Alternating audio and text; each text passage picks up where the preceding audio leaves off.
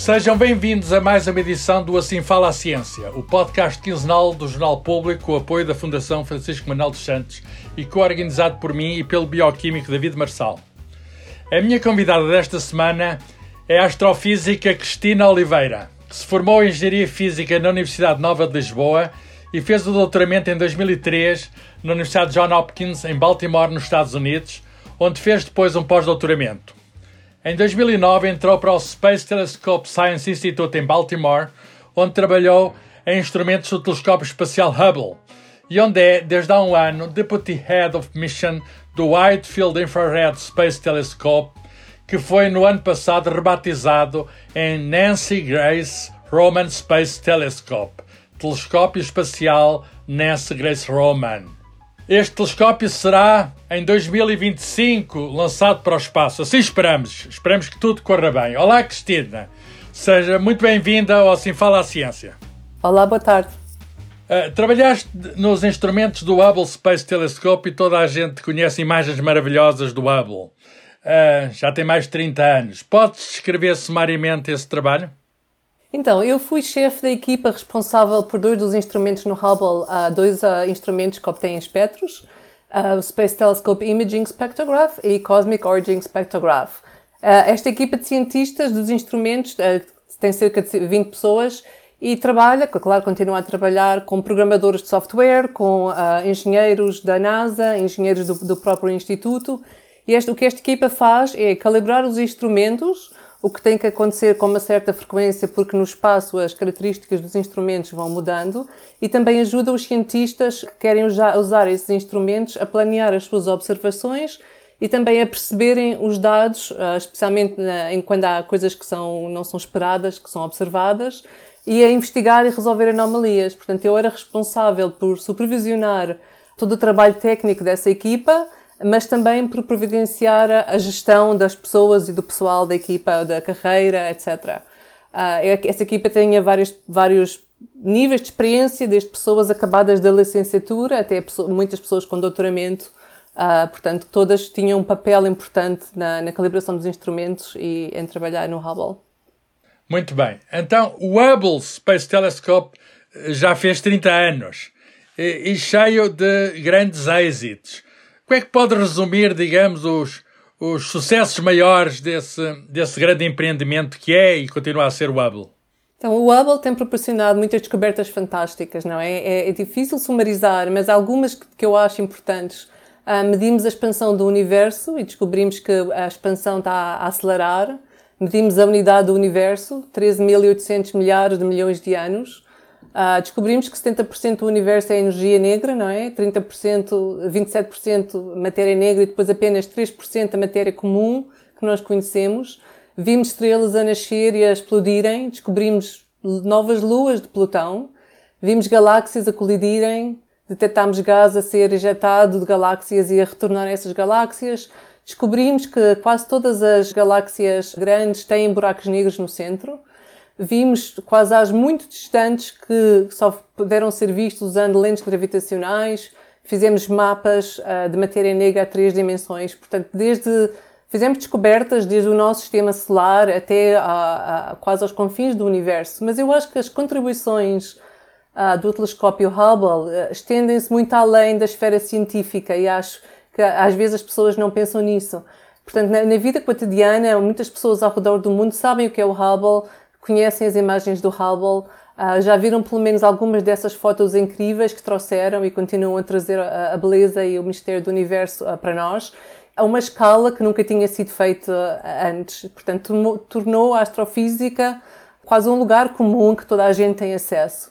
Uh, eu acho que isso é uma contribuição bastante importante. Claro, abriu os, os, horizontes de todos nós, não apenas dos cientistas, mas digamos toda a humanidade. A nossa relação com o universo, eu diria que está mais luminosa. Sabemos Exato. mais, sabemos mais sobre o vasto mundo onde, onde estamos. Uh, quando é que o Hubble vai ser desativado? Alguma data prevista? Não, então, o que a NASA faz é que normalmente planeia as missões, o orçamento de missões com um horizonte de 5 anos. E estamos agora na, na, no planeamento dos próximos cinco anos do Hubble, portanto até uh, eh, 2026.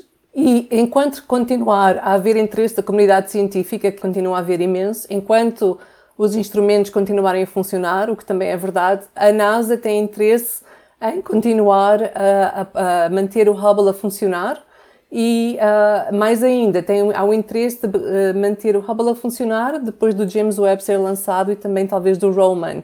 Isso seria o, o, a coisa ótima. Seria ter os, os três, três, no espaço. Os no, três no espaço, a tri trifecta. oh, Cristina, falaste aí do, já do próximo grande telescópio espacial, portanto o James Webb, que será lançado em princípio em outubro próximo. Se tudo correr bem, esperemos todos que sim. Qual vai ser a diferença do James Webb para o Hubble? Como é que eles se distinguem? Portanto, o James Webb é um telescópio que funciona na região do infravermelho do espectro, que é diferente do Hubble. Com ele, vamos poder ver para trás no tempo, correspondendo a, a 13.500 milhares de milhões de anos atrás, quando o universo era muito mais jovem do que é agora. Portanto, vamos conseguir ver mais próximo do Big Bang do que alguma vez foi possível.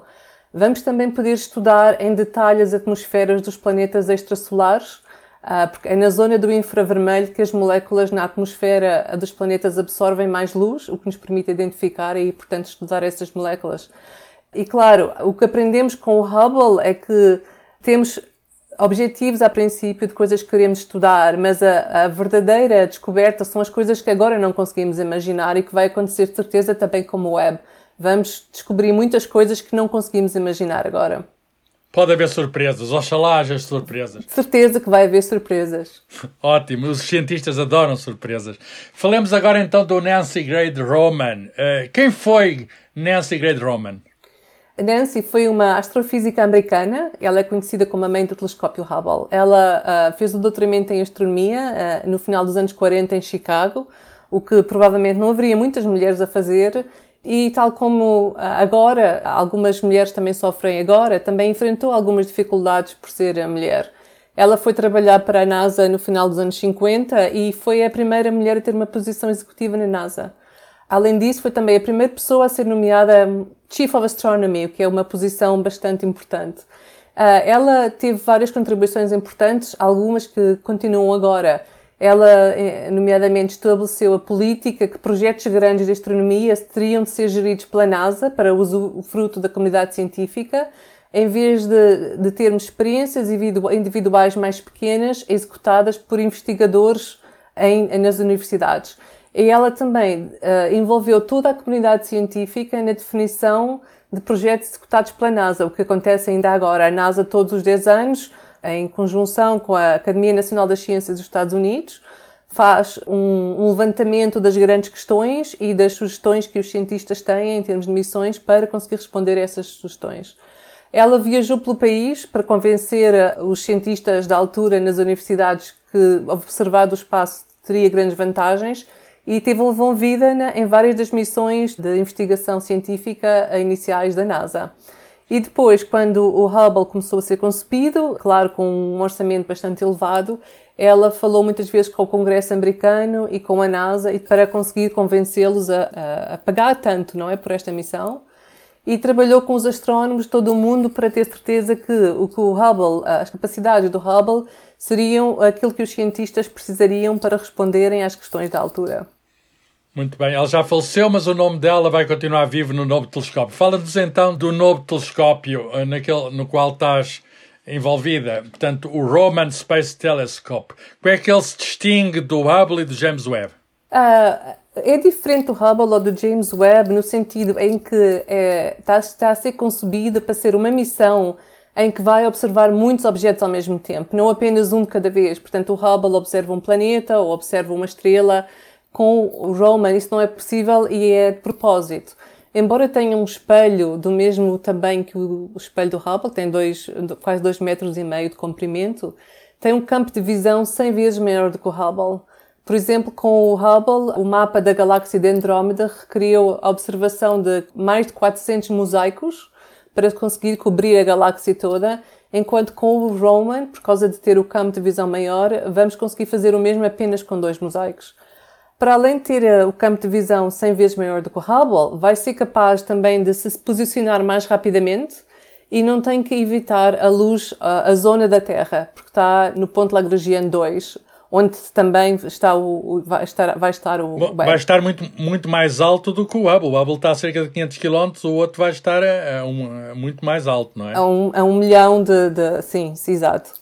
Um milhão de milhas. Sim, há grandes mistérios do universo. O universo, apesar de ser mais conhecido depois do, do Hubble, mas temos grandes uh, segredos por descobrir. Por exemplo, há matéria negra nas galáxias, por exemplo, há energia negra que tem a ver com a expansão acelerada do universo, há os exoplanetas, que já falaste, uh, há todo um conjunto de questões. O, o, Roman, para ficar claro, vai tratar todas essas questões, algumas, poderá eliminar alguns destes, destes mistérios?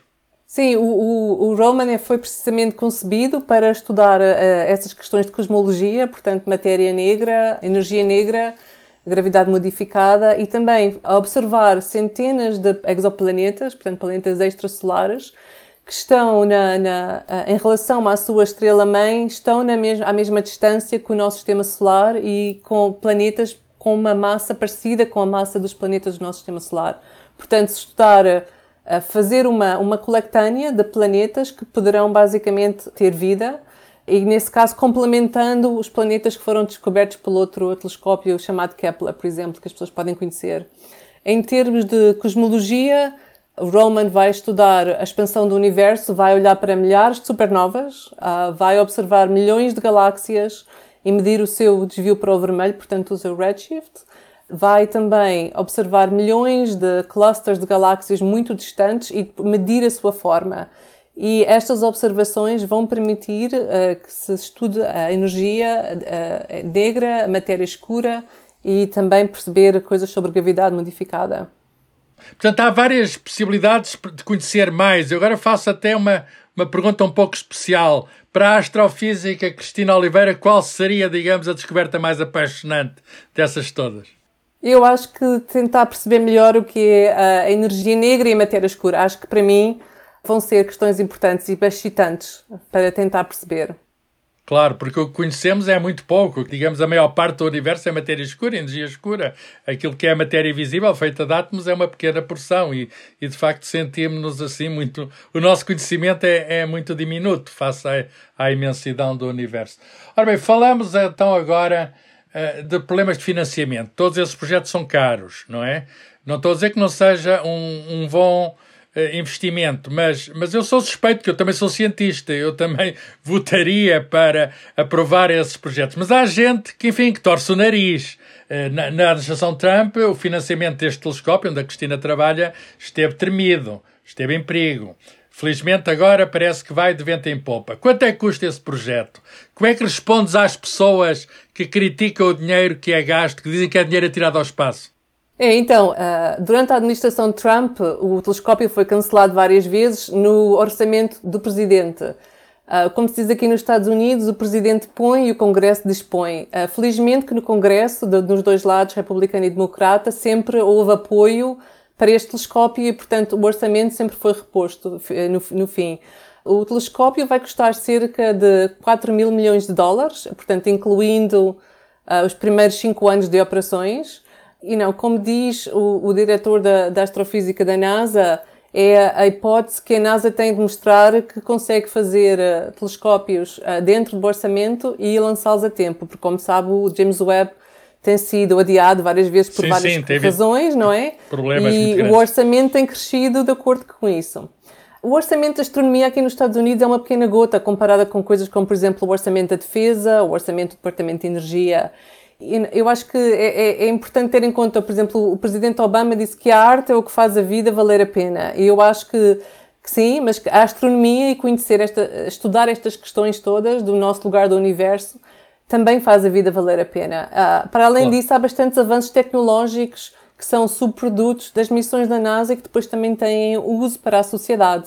Coisas como, por exemplo, termómetros de infravermelhos que são usados nos ouvidos, cirurgia laser dos olhos, uh, sensores que são usados nas câmaras dos telemóveis, as células solares. Portanto, há todo um conjunto de, de coisas de desenvolvimento tecnológico que são precisos para as missões da NASA, que depois também acabam por beneficiar a sociedade diretamente. Muito bem, essa citação do Obama é muito interessante, fala da arte, neste caso temos ciência, mas há uma relação com a arte, porque essas imagens de facto são muito bonitas, são muito atraentes, essas imagens enchem-nos o olho. Mas eu tenho uma dúvida, que é o seguinte, por exemplo, o James Webb vai fazer imagens principalmente em infravermelho, que não está muito coberto pelo Hubble. E o infravermelho também é uma das componentes do, do Roman Space Telescope. A minha pergunta é, as pessoas vão ver imagens coloridas, que credibilidade é que tem essas imagens? Não há aqui um lado artístico no fornecimento dessas imagens? Ah, se, calhar, ah, se calhar o que as pessoas não se apercebem é que todas as imagens obtidas pelo Hubble também ah, chegam até nós em tons de preto e branco e depois as imagens são combinadas e as cores são associadas no tratamento da imagem.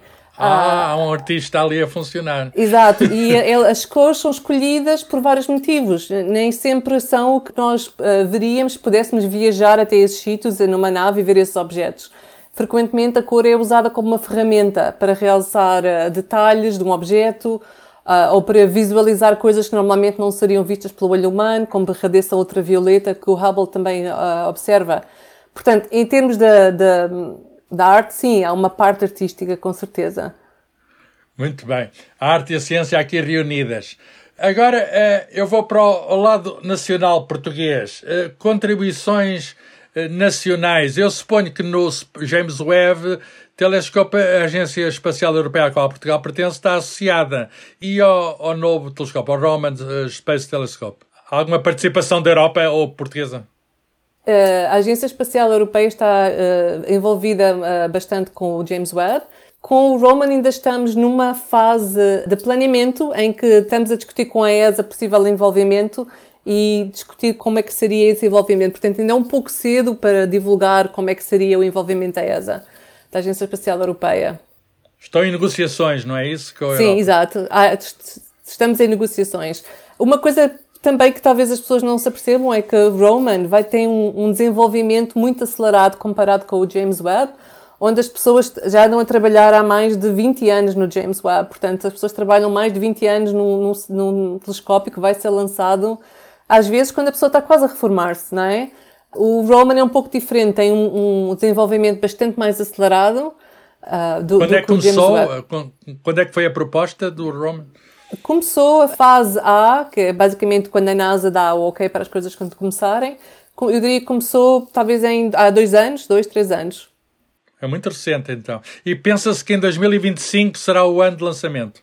Bem, eh, na verdade já sabemos que provavelmente por causa do impacto do Covid, uh, houve aqui nos Estados Unidos fábricas que tiveram que fechar e então componentes do telescópio não puderam ser fabricados tão rapidamente quanto seria esperado Portanto, vai haver um, um, atraso no lançamento de alguns meses, não vão ser muitos meses. A NASA ainda não disse qual era a data oficial, vai dizê-lo no verão, mas já sabemos que pelo menos alguns meses de atraso vão ter que ser. Uh, e qual será o foguete? Qual será o foguete que o lança? Um Ariane também? Ou vai ser também um Ariane. Webb?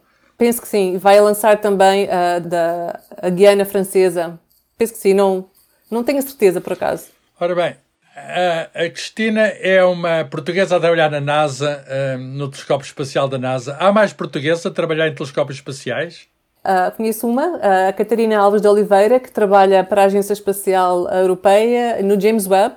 Ela esteve aqui uns anos em Baltimore e regressou há um ano e meio, diria, para Madrid, onde ela está, agora uh, deslocada. Uh, eu não conheço mais portugueses a trabalharem, mas é possível que existam mais na Europa, não é? Na Europa há, há bastantes uh, programas com, no Reino Unido, na Alemanha, é possível que haja mais. E aqui nos Estados Unidos não conheço mais. Porque ninguém. há muitos tipos de telescópio, não é? Com raio-x, com raios gamas, há muitos telescópios espaciais. Uh, o que é que sugeres a, a jovens que estejam interessados a trabalhar nesta área, que é uma área de facto cheia de futuro?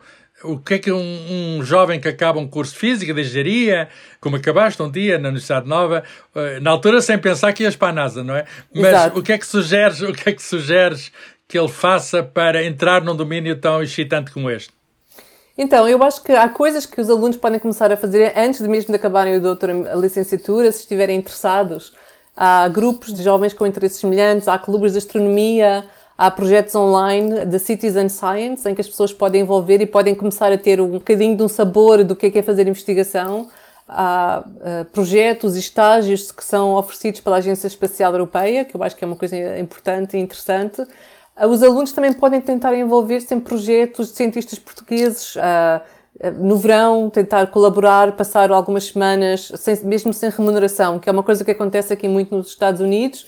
Os alunos já na, na high school e na universidade começam a envolver-se com investigadores e a trabalhar em projetos para terem um bocadinho a ideia, porque às vezes a pessoa pensa que é aquilo que gosta, mas se calhar não é bem aquele tema, é outra coisa. E não há nada como experimentar, não é? E então acho que é importante ter uma fundação uh, bastante boa em física e em matemática e tentar envolver-se em projetos o mais rapidamente possível, de várias, vários tipos. Este intercâmbio com escolas é realizado no Instituto onde trabalhas, recebem pessoas Exato. e vão às escolas também? Sim, sim, portanto, nós, nós todos temos uma componente em que somos dispostos a tentar falar com escolas, tentar uh, eh, um, que haja mais jovens uh, interessarem-se pelas disciplinas de física, matemática, ciência. Uh, temos um programa em que os alunos do liceu podem vir trabalhar com investigadores, ganham um, um pequeno salário, uns, não uma coisa pouca, mas passam alguns meses a terem uh, interação com investigadores, podem participar nas nossas palestras, começam a ver, a ter um gostinho do que é que é realmente estar envolvido neste, num projeto destes. E, e, tentam, digamos, atrair mais raparigas, que é um problema que se põe muito nos Estados Unidos, não é? De pôr mais mulheres em ciência e engenharia. Sim, estamos a tentar uh, atrair, portanto, diversificar não é, o sexo, mas também uh, minorias. Uh, aqui nos Estados Unidos também há muitas, por exemplo, Baltimore é uma, é uma cidade que tem provavelmente 80% da população é negra, Uh, mas depois isso não é refletido na, na, nas pessoas uh, que estão a candidatar-se aos, aos, empregos que nós oferecemos, por exemplo. Então estamos a tentar uh, contactar com faculdades, universidades que são específicas para minorias, para tentar aumentar o número de minorias e mulheres que estejam a fazer ciência. Muito bem, estamos a terminar. Para terminar, eu pediria à Cristina que nos falasse da experiência que é entrar nesse, na NASA, porque enfim, poucos são escolhidos, não é? Há aquele filme Os Eleitos para os astronautas, mas também para os astrofísicos, há muitos astrofísicos e a NASA é um domínio de sonho. Quando acabaste o curso em Lisboa, na Nova, não pensaste que um dia estarias na posição que estavas, eh, uma posição importante, uma posição uh, num, num projeto de futuro, num projeto que vai ser importante, uma posição de responsabilidade com uma equipa. Como é que foi esse trajeto? Foi um trajeto com certeza de muito trabalho, mas uh, como é que vês isto retrospectivamente? Não pensaste estar na posição em que estás hoje. Não, não pensei. Eu sempre gostei imenso da astronomia, desde que uh, uh, o homem aterrou na Lua. Eu lembro-me de ver uma, uma revista que os meus pais tinham, de um homem pousado na superfície da Lua, e aquilo fascinava-me, desde muito pequena. Uh, mas nunca estudei astronomia até começar a fazer o doutoramento, realmente, porque o meu percurso foi sempre mais ligado com física e com engenharia física. Só que trabalhei no laboratório quando estava a fazer a licenciatura e isso fez com que quando eu vim para os Estados Unidos fazer o doutoramento, havia necessidade de alguém que percebesse de película fina em, em, espelhos, o que era que eu tinha trabalhado no meu, na minha engenharia física, e era um satélite, um telescópio de investigação que estava a ser desenvolvido pela Universidade Johns Hopkins. Portanto, foi Uh, Estar no digamos... sítio certo à hora certa. Não é? exato, exato, exato. Todas as estrelas se alinharam, basicamente. Embora a astrologia não funcione, mas neste caso houve uma coincidência feliz. Muito bem, muito obrigado, Cristina. Desejamos o maior êxito para essa missão espacial uh, e de certeza que vais ter. Termina aqui mais um Assim Fala a Ciência, um programa em que ouvimos cientistas portugueses no mundo pertencentes à rede Global Portuguese Scientists. Daqui a duas semanas haverá nova edição do Assim Fala a Ciência com o David Marçal aqui aos microfones. Este programa teve o apoio da Fundação Francisco Manuel dos Santos. O público fica no ouvido.